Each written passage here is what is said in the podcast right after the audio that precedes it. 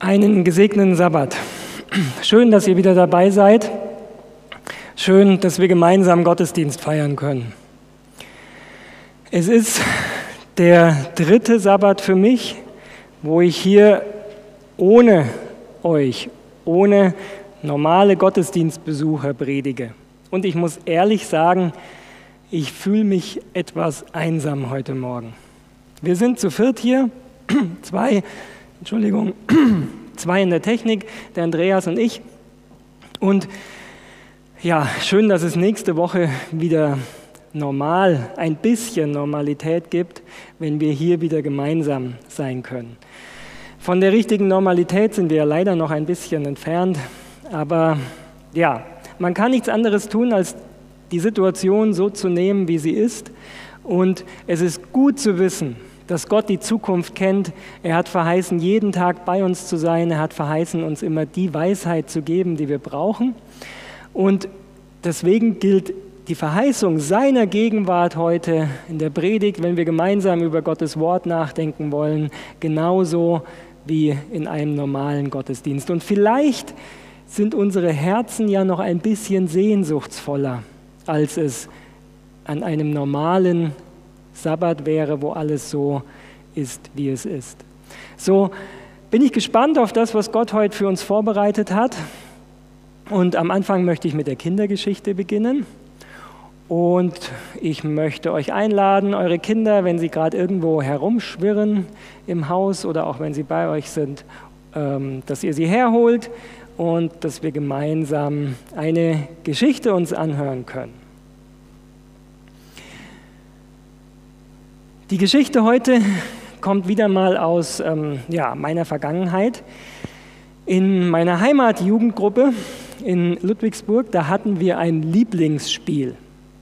Ein Spiel, das wir öfters gemacht haben und das gerade im Winter das Nachprogramm von Jugendstunden oft bereichert hat. Zumindest mal eine Stunde haben wir das gemacht und wir hatten eine Zeit, wo wir uns richtig drauf gefreut haben. Und zwar hatten wir im Gemeindehaus einen Raum, den man durch Jalousien richtig schön verdunkeln konnte. Stockfinster machen konnte. Und im Winter, wenn nach der Jugendstunde schon der Sabbat vorbei war und es draußen dunkel war, dann war der Saal wirklich, der Raum wirklich dunkel. Und was haben wir gemacht? Wir haben Verstecken gespielt. Verstecken im dunklen Raum. Vielleicht denkst du jetzt, Verstecken kenne ich auch. Das ist in der Zwischenzeit langweilig. Da geht man rum, einer sucht, die anderen haben sich versteckt, aber wenn es hell ist, ist es ja alles leicht zu finden. Falls du es noch nicht gemacht hast, ermutige ich dich mal, Verstecken wirklich im Dunkeln zu spielen. Und je dunkler der Raum ist, desto besser funktioniert es. Im Dunkeln ist es so, du brauchst nicht unbedingt ein Versteck, du brauchst nicht zum Beispiel hier hinter das Podium zu gehen oder dich irgendwo zu verstecken. Du kannst einfach im Raum dich so hinstellen. Wenn es wirklich dunkel ist, der, der kommt und suchen muss, sieht dich nicht. Wenn du suchen musst, ist es so, du, derjenige, der gesucht hat bei uns, hat draußen gewartet, die anderen haben sich drinnen irgendwo ähm, hingestellt, versteckt und dann das Licht ausgemacht und dann kam der von außen rein, der gesucht hat. Und wenn man reinkommt. Wenn man klug war, dann hat man vorher schon draußen in der Dunkelheit gewartet. Und dann haben sich die Augen ein bisschen dran gewöhnt und man hat vielleicht zumindest so Schlitze gesehen der Jalousien, wo man ein bisschen ganz klein wenig Licht durchsehen konnte, sodass man eine Orientierung hatte im Raum. Ansonsten war alles dunkel. Und dann geht man in diesen Raum, man weiß überhaupt nicht, wo irgendwas ist, man muss aufpassen, dass man nicht an Tische oder an Stühle stößt und je besser man den Raum schon kennt, desto mehr ist es in der Orientierung. Aber letztlich gibt es nur zwei Möglichkeiten, jemanden zu finden. Die eine Möglichkeit ist, wirklich alles abzutasten. Du musst unter jedem Stuhl an der Wand überall entlang gehen mit den Armen und überall tasten, ob du jemanden erwischt. Man kann sich vorstellen, je größer der Raum ist, desto schwieriger.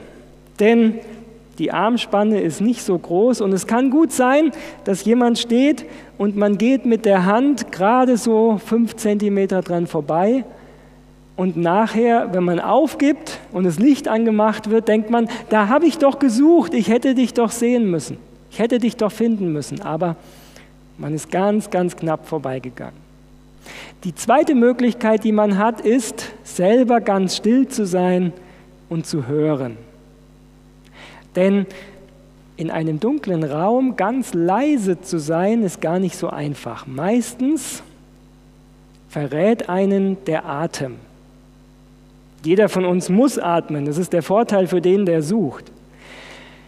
Nun kann man aber natürlich auch ganz langsam ein- und ausatmen. Und das ist dann wirklich kaum hörbar. Eine Möglichkeit hat man dennoch. Diejenigen, die nicht gefunden werden wollen, stehen da ganz leise, versuchen leise zu atmen. Und es gibt eine Möglichkeit, wie man sie dazu bekommen kann, lauter zu atmen. Habt ihr eine Vorstellung? Nun, man muss sie zum Lachen bringen. Das heißt, wenn man leise gesucht hat und irgendwann enttäuscht ist, weil man niemanden gehört hat, dann kann es funktionieren, eine lustige Begebenheit zu erzählen. Und dann hört man vielleicht in der einen oder anderen Seite ein, wie Leute so langsam anfangen zu lachen. Und je besser man darin ist, desto schneller kann man dann die Opfer finden. Ich lade euch ein, das mal zu machen. Vielleicht habt ihr zu Hause die Möglichkeit. Das kann man auch im Lockdown zu Hause sehr gut machen mit den Eltern. Fragt sie, ob es Rollläden gibt, Jalousien, die man vormachen kann, sodass man den Raum dunkel machen kann. Und dann spielt einmal Verstecken. Und ihr werdet merken, dass es ziemlich viel Spaß macht, wenn man versucht, entweder leise zu sein, dass man nicht gefunden wird, oder wenn man selber sucht. Warum erzähle ich die Geschichte als Kindergeschichte? Nun, Gott hat diese Welt wirklich gut geschaffen. Es gibt so viele Möglichkeiten, die wir haben, das, was er in die Natur gelegt hat, auch zu erfahren. Sonnenschein und Licht, Sommer und Wärme ist klasse. Aber auch der Winter hat seinen Reiz. Auch Dunkelheit hat seinen Reiz. Der Unterschied für mich war, wenn ich wusste, es sind andere Leute im Raum, dann kann es so dunkel sein, wie es will. Ich habe mich wohl und sicher gefühlt. Wenn ich dagegen in absoluter Dunkelheit wüsste, es ist niemand da, dann würde ich mich unsicher fühlen. Und ich glaube, das Gute, das ich euch mitgeben kann, als Christen brauchen wir uns auch im Dunkeln nicht zu fürchten, weil wir wissen, Gott ist da weil wir wissen, seine heiligen Engel sind da. Und auch wenn wir sie nicht sehen können, so füllen sie den Raum. Sie füllen auch hier den Gemeindesaal gerade. Auch wir, die wir hier sind, dürfen wissen, wir sind nicht alleine, sondern Gottes heilige Engel sind hier. Und Gottes heilige Engel sind auch bei euch zu Hause. Ihr könnt sie einladen. Ihr könnt sagen, Lieber Vater im Himmel, ich möchte, dass du hier bist durch deinen Geist und durch deine heiligen Engel. Ich möchte, dass du diesen Raum füllst. Ich möchte, dass du in mein Herz kommst. Ich möchte, dass du Dunkelheit und Einsamkeit vertreibst und dass du mich erleben lässt, dass du hier bist. Das ist die Geschichte, die ich euch Kindern heute mitgeben möchte. Versucht es, verstecken im Dunkeln, gewöhnt euch an die Dunkelheit und dann kann vieles auch sehr schön sein. Das war die Geschichte für heute und ich wünsche euch in der kommenden Woche viel Spaß dabei, es auszuprobieren.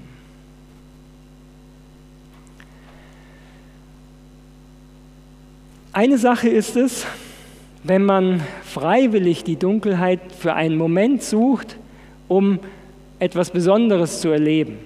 Auch den Sternenhimmel in seiner Pracht, die Schöpfung Gottes, die er nachts über den Himmel gespannt hat, ist nur bei Dunkelheit zu sehen.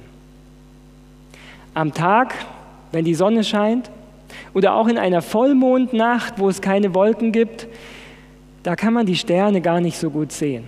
Und es ist auch unser Problem hier in der westlichen Welt, dass wir eigentliche Dunkelheit nachts gar nicht mehr haben, gar nicht mehr finden. Lichtverschmutzung nennt man das. Wirklich den Sternenhimmel, den Abraham, Isaak und Jakob zum Beispiel sahen, den können wir heute kaum erleben. Und für diejenigen, die gerne Sterne beobachten, kann das ein Problem sein. Heute in der Predigt wird es auch um Licht und Dunkelheit gehen. Und was es für unser geistliches Leben für eine Bedeutung hat. Ich möchte die Frage stellen, kann es auch in unserem geistlichen Leben sein, dass wir uns freiwillig die Dunkelheit wählen? Und wie könnte das kommen? Ich möchte heute zu Beginn ein Gebet sprechen. Die Woche verlief nicht ganz so wie gewohnt. Bei uns zu Hause ist die Heizung kaputt gegangen. Heute Nacht war es ein bisschen kälter. Die Vorbereitung für die Predigt war angefochten, so ist mein, meine Erfahrung. Und ich möchte ganz bewusst darum beten, dass Gott jetzt hier ist, dass mit der Technik alles funktioniert, dass ich die richtigen Worte habe. Ich lade euch dazu ein. Herr Jesus, danke, dass wir jetzt dein Wort öffnen können. Danke, dass wir uns mit dir beschäftigen können. Wir möchten dich sehen. Wir möchten das Licht, das du in die Welt gebracht hast, wirklich wahrnehmen. Und deswegen laden wir dich jetzt ein, dass du hier bist. Herr Jesus, reinige uns durch dein Blut von allem, was uns von dir trennt. Und fülle uns alle mit deinem Geist. Gib uns gute Konzentration. Hilf, dass wir dein Wort verstehen und dass wir das, was du uns sagen möchtest, auch aufnehmen. Und dass wir es in der richtigen Weise in die Tat umsetzen. Amen. Das letzte Mal in der Predigt habe ich mit euch über den vierten Engel nachgedacht, den wir in Offenbarung 18 finden. Offenbarung 18, 1 und 2. Danach sah ich einen anderen Engel herniederfahren vom Himmel, der hatte große Macht und die Erde wurde erleuchtet von seinem Glanz. Und er rief mit mächtiger Stimme. Und wir haben uns angeschaut, dass dieser Engel nach der dreifachen Engelsbotschaft kommt, die wir gut kennen. Nun, auch dieser vierte Engel ist gut bekannt. In unserem adventistischen Sprachjargon nennen wir ihn den lauten Ruf. Wenn ihr irgendwo etwas von dem lauten Ruf lest, dann ist damit dieser Engel gemeint. Die Botschaft, die kurz vor Jesu zweiten Kommen eben kommt, die Botschaft der drei Engel noch einmal verstärkt und mit einer größeren Macht eben ausstattet. Und wir haben uns angeschaut, woher diese größere Macht kommt. Vielleicht, um das nochmal klarzustellen in diesem Zusammenhang, in Predigten ist es oft so, dass man etwas sagt, im Fluss ist und jemand, der von außen kommt, die Gedanken zum ersten Mal hört, an der einen oder anderen Stelle ähm, den Hintergrund nicht kennt und deswegen auch manches vielleicht dann falsch ankommt. Eine Stelle in der letzten Predigt war, wo ich über die dreifache Engelsbotschaft geredet habe. Ich möchte nicht die dreifache Engelsbotschaft in ihrer Bedeutung schmälern. Ich möchte auch nicht das Buch vom Schatten zum Licht als nicht so wichtig darstellen. Das Wichtige ist nur, wie ist der gesamtbiblische Kontext. Und ich glaube, diese Herrlichkeit, der Glanz von diesem Viertel, vierten Engel ist eben wichtig. Und wir haben auch gesehen, was mit diesem Glanz verbunden ist was diese Herrlichkeit bedeutet. 2. Mose 24, Verse 15 bis 17, als das Volk Israel eben von Gott aus Ägypten herausgeführt worden ist, da lesen wir, da Mose auf den Berg kam, bedeckte die Wolke den Berg und die Herrlichkeit des Herrn ließ sich nieder auf dem Berg Sinai und die Wolke bedeckte ihn sechs Tage und er rief Mose am siebten Tage aus der Wolke. Und die Herrlichkeit des Herrn war anzusehen wie ein verzehrendes Feuer auf dem Gipfel des Berges vor den Augen der Israeliten. Das Wort, das hier mit Herrlichkeit übersetzt wird in Deutsch, ist in der griechischen Übersetzung des Alten Testamentes das gleiche wie das Wort Glanz, das wir beim Engel aus Offenbarung 18 finden. Im Alten Testament also ist die Herrlichkeit, die Gott dem Volk zeigt, mit seiner Gegenwart verbunden. Das war die Aufgabe des Heiligtums selbst. 2. Mose 29, Vers 43 sagt, da selbst will ich den Israeliten begegnen und das Heiligtum wird geheiligt werden in meiner Herrlichkeit. Gottes Herrlichkeit füllte das Heiligtum. Das Heiligtum war der Ort, wo Gott in seiner Gegenwart anwesend war. Und wir haben das letzte Mal uns auch den Bibeltext angeschaut in 2. Mose 33, wo Mose eben zu Gott sagt, lass mich deine Herrlichkeit sehen. Und Gott sagt nicht etwa nur Mose, geht überhaupt nicht. Er sagt ja, das ist schwierig, aber er sagt zu ihm, wenn ich dich in diese Felsnische stelle und an dir vorübergehe, dich mit meiner Hand bedecke und du hinter mir her schauen kannst, dann kannst du noch ein Stück meiner Herrlichkeit sehen. Und das, was Mose hier erlebt, ist dann, dass der Charakter Gottes, seine Gnade und Barmherzigkeit für das Volk in tausenden Generationen ihm neu vor Augen steht. Natürlich auch das, was wir hier mit Strafe lesen. Sünde hat Konsequenz, aber die Gnade und Barmherzigkeit Gottes ist viel größer.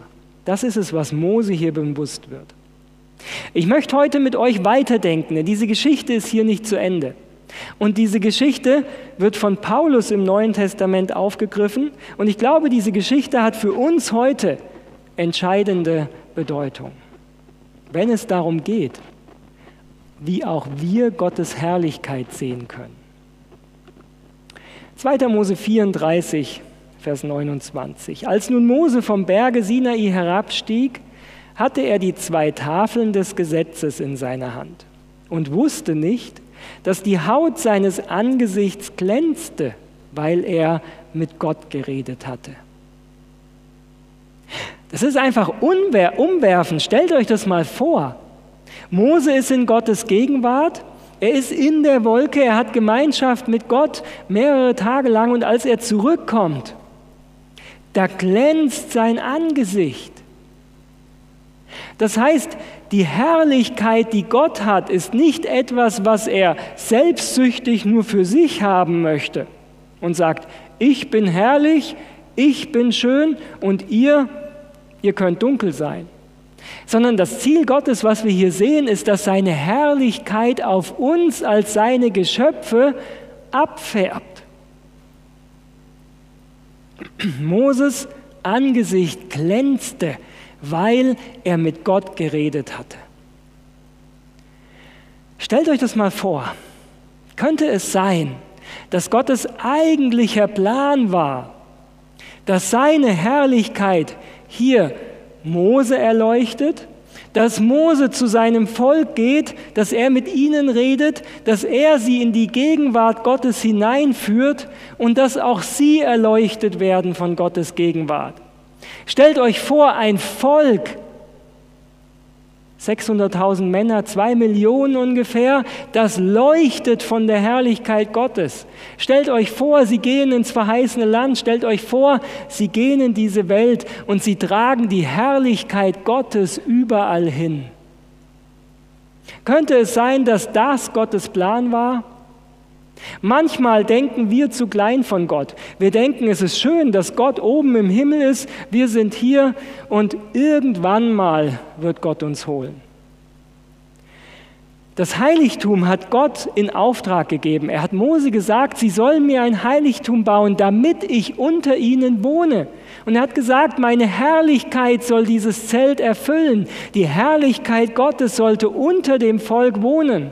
Und das, was hier bei Mose passiert ist, als er Tage in Gottes Gegenwart verbracht hat, als er selber diese Herrlichkeit Gottes gesehen hat in dieser Felsspalte, dass sein Angesicht davon geleuchtet hat. Ich glaube, dass es Gottes Ziel, Gottes Wunsch, Gottes Sehnsucht war, dass das ganze Volk von dieser Herrlichkeit erleuchtet wurde. Warum ist es dann nicht so passiert? Liegen wir falsch mit unserer Sichtweise von Gott? Lasst uns weiterlesen. Als aber Aaron und alle Israeliten sahen, dass die Haut seines Angesichts glänzte, freuten sie sich und sie nahten Mose und sagten, bitte Gott, dass auch wir in seine Gegenwart kommen. Merken wir was? Wenn ihr aufgeschlagen habt in eurer Bibel, dann geht der Bibeltext leider anders weiter. Als aber Aaron und alle Israeliten sahen, dass die Haut seines Angesichts glänzte, fürchteten sie sich, ihm zu nahen. Da rief sie Mose und sie wandten sich wieder zu ihm, Aaron und alle Obersten der Gemeinde, und er redete mit ihnen. Danach nahten sich ihm auch alle Israeliten. Und er gebot ihnen alles, was der Herr mit ihm geredet hatte auf dem Berg Sinai. Und als er dies alles mit ihnen geredet hatte, legte er eine Decke auf sein Angesicht. Das Volk fühlt sich unwohl in Moses Gegenwart. Das Volk hat Angst. Und deswegen nahen sie sich Mose nur ganz langsam. Und sie bitten ihn, eine Decke auf sein Angesicht zu legen. Die Herrlichkeit Gottes stört sie. Die Herrlichkeit Gottes ist unangenehm. Und deswegen bitten sie Mose, diesen Glanz auf seinem Angesicht zu bedecken. Diese Reaktion des Volkes hat schon vorher stattgefunden.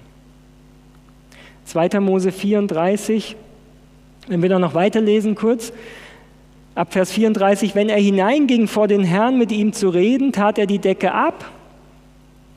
Er steht in seinem Glanz vor dem Glanz Gottes. Und wenn er herauskam zu den Israeliten, redete, was ihm geboten war, sahen die Israeliten, wie die Haut seines Angesichts glänzte. Dann tat er die Decke auf sein Angesicht, bis er wieder hineinging, mit ihm zu reden. Das heißt, der Glanz, den Mose hat, ist der Glanz, den er von Gott bekommen hat. In Gottes Gegenwart kann er die Decke abnehmen. Aber dem Volk gegenüber muss er diesen Glanz verhüllen, weil es dem Volk unangenehm ist. Und natürlich, wir merken hier viele andere ähm, Parallelen in der Bibel. Wir haben Jesaja studiert in dem Viertel, Kapitel 6 schon, wo Jesaja Gottes Herrlichkeit sieht. Und auch bei Jesaja ist die Reaktion: O weh mir, ich vergehe. Die Herrlichkeit Gottes die Reinheit, die pure Liebe, die er hat, lässt uns Sünde bewusst werden. Und die Konsequenz der Sünde, der Trennung von Gott ist der Tod. Und dadurch merkt das Volk auch hier, dass etwas Trennendes da ist zwischen dem Volk und Gott. Nun, ist ja nur eine Geschichte, oder? ist nur eine Geschichte aus dem Alten Testament. Hat mit uns heute wenig zu tun, oder? Wir haben ja heute keine Herrlichkeit Gottes, die auf einem Berg herabkommt. Wir haben kein Heiligtum mehr, kein Gemeindezentrum, wo irgendwo die Gegenwart Gottes sichtbar wird. Also kann uns diese alte Geschichte doch irgendwie fernbleiben. Interessanterweise nimmt Paulus diese Geschichte im Neuen Testament auf. 2. Korinther 3, die Verse 12 bis 15. Paulus schreibt an die Korinther und die Korinther waren ja keine so einfache Gemeinde für Paulus. Mit den Korinthern hat er nicht nur eine liebevolle Vertrauensbeziehung, wie es zum Beispiel zur Gemeinde in Philippi war, sondern mit der Gemeinde in Korinth, da gibt es auch Schwierigkeiten. Da gibt es Leute, die Apollos besser finden als ihn. Er muss sich verteidigen. Er muss sagen, warum er das eine oder andere so gemacht hat. Und an die Gemeinde in Korinth schreibt er folgende sehr interessante, ähm, folgenden sehr interessanten Abschnitt. Weil wir nun solche Hoffnung haben, sind wir voller Freimut, nicht wie Mose, der eine Decke über sein Angesicht legte, damit die Israeliten nicht sahen das Ende dessen, was da vergeht. Aber ihr Sinn wurde verstockt.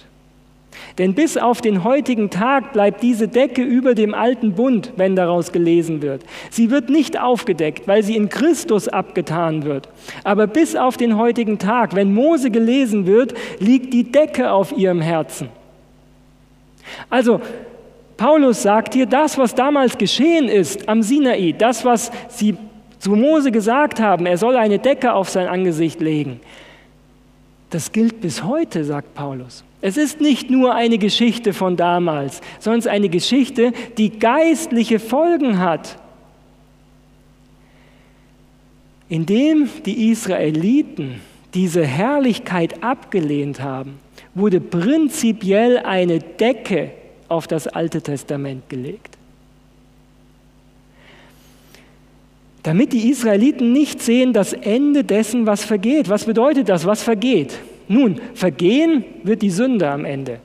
Das ist klar. Es ist Gottes Ziel, dass es die Sünde einmal nicht mehr geben wird, den Aufstand gegen ihn. Das heißt, indem sich die Israeliten gegen diesen Glanz ein wenig gewehrt haben, haben sie gleichzeitig sich für ein Stück Dunkelheit entschieden. Für ein Stück dessen, was vergehen wird zweiten Teil wird es deutlicher. Wenn es aber umkehrt zu dem Herrn, so wird die Decke abgetan. Der Herr ist Geist, wo aber der Geist des Herrn ist, da ist Freiheit. Wir alle aber spiegeln mit aufgedecktem Angesicht die Herrlichkeit des Herrn wieder. Und wir werden verwandelt in sein Bild von einer Herrlichkeit zur anderen, von dem Herrn, der der Geist ist. Was sagt Paulus? Wir die wir das Neue Testament kennen, wir, die wir Jesus kennen, wir, die wir Jesus gesehen haben, wir können ohne Decke Gott sehen in seiner Herrlichkeit. Das hatten wir schon an anderer Stelle, dass das Neue Testament, dass Jesus selber sagt, wer mich sieht, der sieht den Vater. Das heißt, in Jesus ist die Herrlichkeit Gottes auf die Erde gekommen. Jesus ist, wie es der Hebräerbrief schreibt, das Ebenbild des Vaters. In einer Art und Weise, wo dieses Leuchten, das für das Volk damals störend war, nicht der Fall war. Nur bei Jesu Verklärung, da wurde er verklärt in seine himmlische leuchtende Gestalt. Aber ansonsten sehen wir in Jesus den Charakter Gottes. Und durch den Heiligen Geist haben wir nicht nur die Möglichkeit, das zu sehen, sondern haben wir die Möglichkeit, selber verändert zu werden. Merken wir, wie sehr Paulus in diesem Bild ist aus dem Alten Testament? Wer wurde verklärt in die Herrlichkeit Gottes? Mose im Alten Testament. Das Volk wollte es nicht und dadurch ist das, was im Alten Testament geschrieben worden ist, bis heute verdunkelt, außer wir kommen wirklich zu Jesus. Und wenn wir das Alte Testament von Jesus her sehen, dann können wir es richtig verstehen. Wenn wir aber vom Alten Testament kommen und das Bild des Alten Testaments auf Jesus projizieren, dann wird es schwierig. Jesus ist die Herrlichkeit des Vaters. Jesus sagt, ich habe dich verherrlicht durch die Art und Weise, wie er gelebt hat. Was heißt es jetzt für uns? So wie Paulus hier schreibt, brauchen wir uns ja keine Sorgen zu machen, oder? Denn wenn wir Jesus kennen, dann sind wir ja schon verwandelt von einer Herrlichkeit zum anderen. Oder gibt es da noch mehr? Was war denn das Problem des Volkes damals? Warum ist das alles so gekommen? Wir haben ja gesagt, kann es nicht sein, dass es Gottes Ziel war, dass nicht nur Mose leuchtet, sondern das ganze Volk, dass das Volk zu Lichtträgern wird? Die von dem Glanz Gottes zeugen. Als Gott dem Volk die zehn Gebote gegeben hat, als er aus dem Berg erschienen ist, lesen wir in 2. Mose 20, nachdem er die zehn Gebote gegeben hat, folgendes. Und alles Volk sah den Donner und die Blitze und den Ton der Posaune und den Berg rauchen. Als sie aber solches sahen, flohen sie und blieben in der Ferne stehen und sprachen zu Mose, rede du mit uns, wir wollen hören, aber lass Gott nicht mit uns reden, denn wir könnten sonst sterben. Das Volk sieht die Herrlichkeit Gottes am Berg. Gott hat extra gesagt, keiner soll zu nah rankommen. Nun, warum ruft er dann Mose auf den Berg? Ist Mose sein Liebling und er gibt Mose etwas, das das Volk nicht hat? Mose hat eine Schule in der Einsamkeit der Wüste hinter sich, wo er gelernt hat, sein Ich hinten anzustellen und wo er gelernt hat, Gott zu folgen. Dass das Volk hier Angst hat, ist verständlich, weil wir in der Bibel immer wieder, wenn Menschen Gott sehen, mit Angst reagieren. Selbst im Neuen Testament, wenn Menschen Engel sehen. Aber wie bei Jesaja in der Vision merken wir ja, dass es Gottes Ziel ist, zu vergeben. Gott macht also diese Offenbarung nicht, um dem Volk Angst zu machen, sondern er will ihnen das Bewusstsein für seine Heiligkeit schenken und ihnen helfen, das als Ziel zu sehen.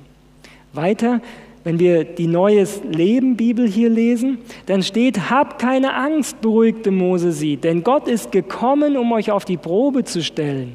Eure Ehrfurcht vor ihm soll euch davon abhalten, Schuld auf euch zu laden. So blieb das Volk in einiger Entfernung stehen, während Mose sich der dunklen Wolke näherte, in der Gott war. Mose nähert sich der Wolke. Auch Mose ist nicht perfekt. Das sehen wir später, als er den Felsen schlägt. Aber Mose vertraut auf die Barmherzigkeit Gottes. Das Volk wählt sich aber eher die Dunkelheit. Das Licht, das Gott gibt, soll ihnen helfen, Sünde zu erkennen und Sünde zu lassen und näher in Gottes Gegenwart kommen zu wollen. Es ist ein Prozess. Aber das Volk entscheidet sich, in Entfernung zu stehen. Es entscheidet sich, Mose, geh du mal in Gottes Gegenwart. Und wir, wir schauen das alles in sicherer Entfernung an. Später sagt das Volk, ja, wir wollen den Bund halten. Aber sie versuchen es aus eigener Kraft und sie scheitern sehr schnell beim goldenen Kalb. Als Mose, ihr Mittler, nicht mehr da ist, werden sie schwach und sie beten das Kalb an. Das heißt, wir merken wir, was das Problem ist. Das Volk sieht die Herrlichkeit der Offenbarung des Charakters Gottes, aber es zieht sich zurück. Es hat Angst und sagt, Moment, wir bleiben lieber in Entfernung. Wie ist es mit uns heute? Als Jesus mit Nikodemus redet, hat Jesus eine ganz wichtige Wahrheit, die er im Gespräch mit Nikodemus sagt. Er sagt, das ist aber das Gericht, dass das Licht in die Welt gekommen ist. Und er selber ist das Licht. Das merken wir im Gesamtkontext des Johannesevangeliums. Später sagt er, ich bin das Licht der Welt. Und dann sagt Jesus, und die Menschen liebten die Finsternis mehr als das Licht, denn ihre Werke waren böse. Wer Böses tut, der hasst das Licht und kommt nicht zu dem Licht, damit seine Werke nicht aufgedeckt werden. Wer aber die Wahrheit tut, der kommt zu dem Licht, damit offenbar wird, dass seine Werke in Gott getan sind. Was Jesus hier sagt, ist das Gleiche, das wir im Alten Testament in der Geschichte wie Mose und im Volk Israel sehen. Das Licht ist in die Welt gekommen. Jesus ist in die Welt gekommen. Wir sehen den Charakter Gottes. Wir können uns mit Jesus dem Vater nähern. Er hat die Sünde, die Trennung weggenommen. Er ist die glühende Kohle des Altars, die Jesajas Lippen berührt hat. Er hat die Schuld gesühnt. Und jetzt gibt es zwei Möglichkeiten. Jesus sagt hier nicht, das Licht scheint überall hin, vertreibt alle Dunkelheit und es füllt dich einfach mit Licht. Nein, er sagt, es gibt zwei Möglichkeiten, wie beim Volk Israel. Du kannst entweder bleiben, wo du bist, oder sogar noch zurückgehen. Du kannst dich zurückziehen und die Finsternis wählen, wenn dir das Licht nicht gefällt. Oder aber du kommst dem Licht entgegen und du lässt zu, dass das Licht in deine Dunkelheit hineinleuchtet und sie vertreibt. Die Frage, die ich uns heute Morgen stellen möchte, ist, wo stehen wir? Wo stehen wir in Bezug auf das Licht, das gekommen ist? Sind wir zufrieden, von ferne etwas davon gesehen zu haben? Sind wir zufrieden, einmal in unserem Leben vielleicht eine Taufvorbereitung gehabt zu haben, wo wir uns ein bisschen mit der Bibel beschäftigt haben? Sind wir zufrieden, ab und zu im Gottesdienst zu sein, immer wieder ein bisschen was zu hören von Gott? Aber ansonsten sind wir auch zufrieden, ein Leben mit manchen Dunkelheiten zu führen. Spielen wir gerne Verstecken im Dunkeln. Im geistlichen Sinne jetzt gesprochen. Spielen wir gerne Verstecken im Dunkeln, dass wir uns ein bisschen zurückziehen von Gott und Dinge tun, wo wir eigentlich gar nicht wollen, dass Gott da so wirklich hineinleuchtet. Lieben wir diese Welt mehr als Gott? Und das ist die Frage, die uns die Bibel hier stellt, die Jesus uns stellt. Das Licht ist in die Welt gekommen. Wir haben das letzte Mal gesehen, der mächtige Engel will kommen, um eine Welt vorzubereiten auf die Wiederkunft Jesu. Der gute Charakter Gottes soll weitergegeben werden. Und die Frage ist, wie reagieren wir? Bleiben wir, wo wir sind? Schauen wir in einige Entfernung aus ein wenig Schatten um uns herum uns das bisschen an, kritisieren vielleicht, dass es zu hell ist, dass es uns unangenehm ist, dann geht es uns wie dem Volk Israel damals. Wir werden das wahre Ziel, das Gott mit uns hat, nicht erreichen. Nicht, weil Gott uns nicht haben möchte, nicht, weil Gott uns wegstößt und sagt, ich will gar nicht, dass du leuchtest, sondern weil wir selber uns zurückziehen und sagen, hm, das macht mir Angst. Wenn ich mehr von Gott kennenlerne, wenn ich mehr weiß, wie er ist, wenn ich mehr weiß, was ihm gefällt und was nicht, ja, dann müsste ich vielleicht Dinge in meinem Leben ändern.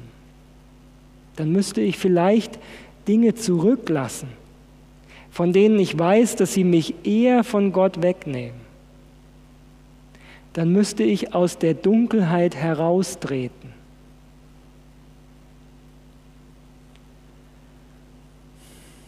Das Volk Israel damals hat sich entschieden, Mose, Mose, du kannst, du kannst in Gottes Herrlichkeit gehen, das ist gut.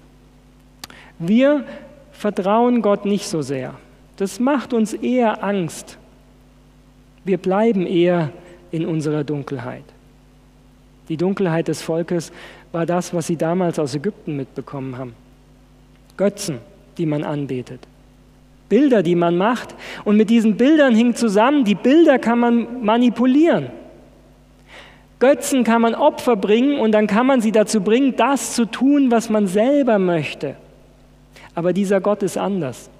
Dieser Gott möchte nicht von uns manipuliert werden, sondern dieser Gott möchte uns verändern. Er möchte uns von der Dunkelheit in sein wunderbares Licht ziehen.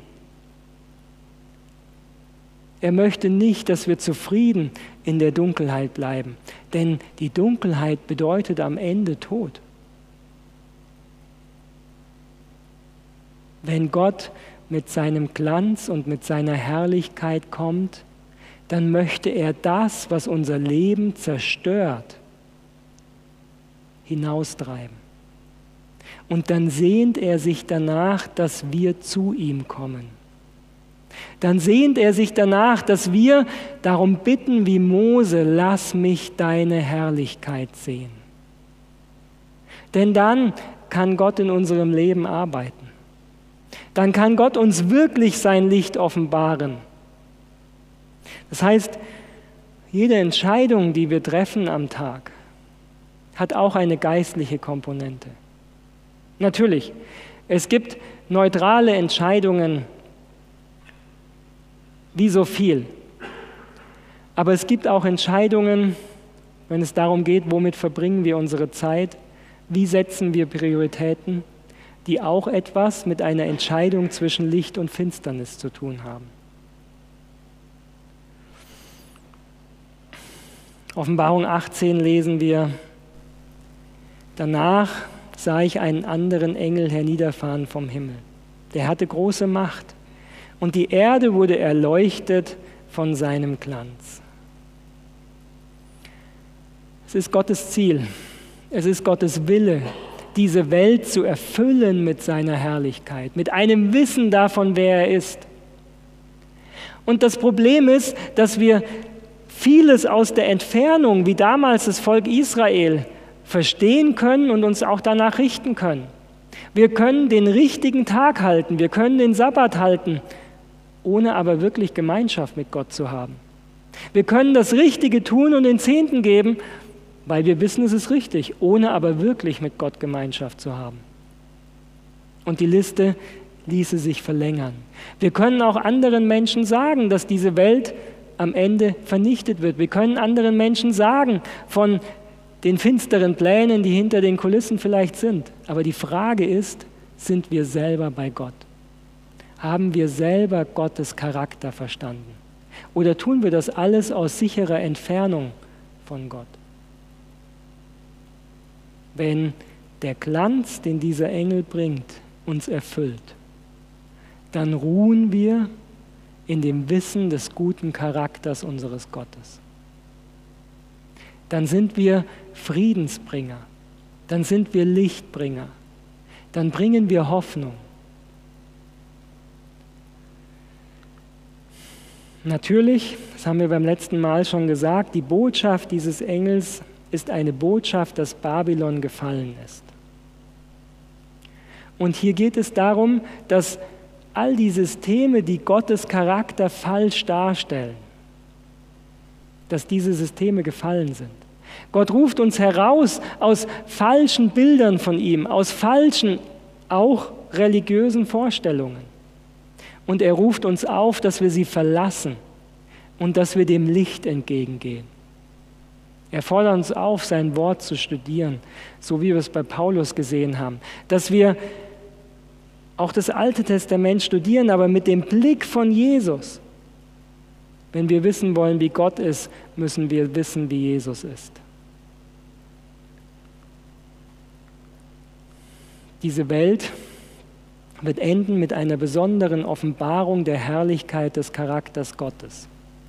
Und die Frage an uns, die Frage an mich, die Frage an dich ist, wie gehen wir damit um? Schauen wir von sicherer Entfernung zu, wie sich diese Welt weiterentwickelt?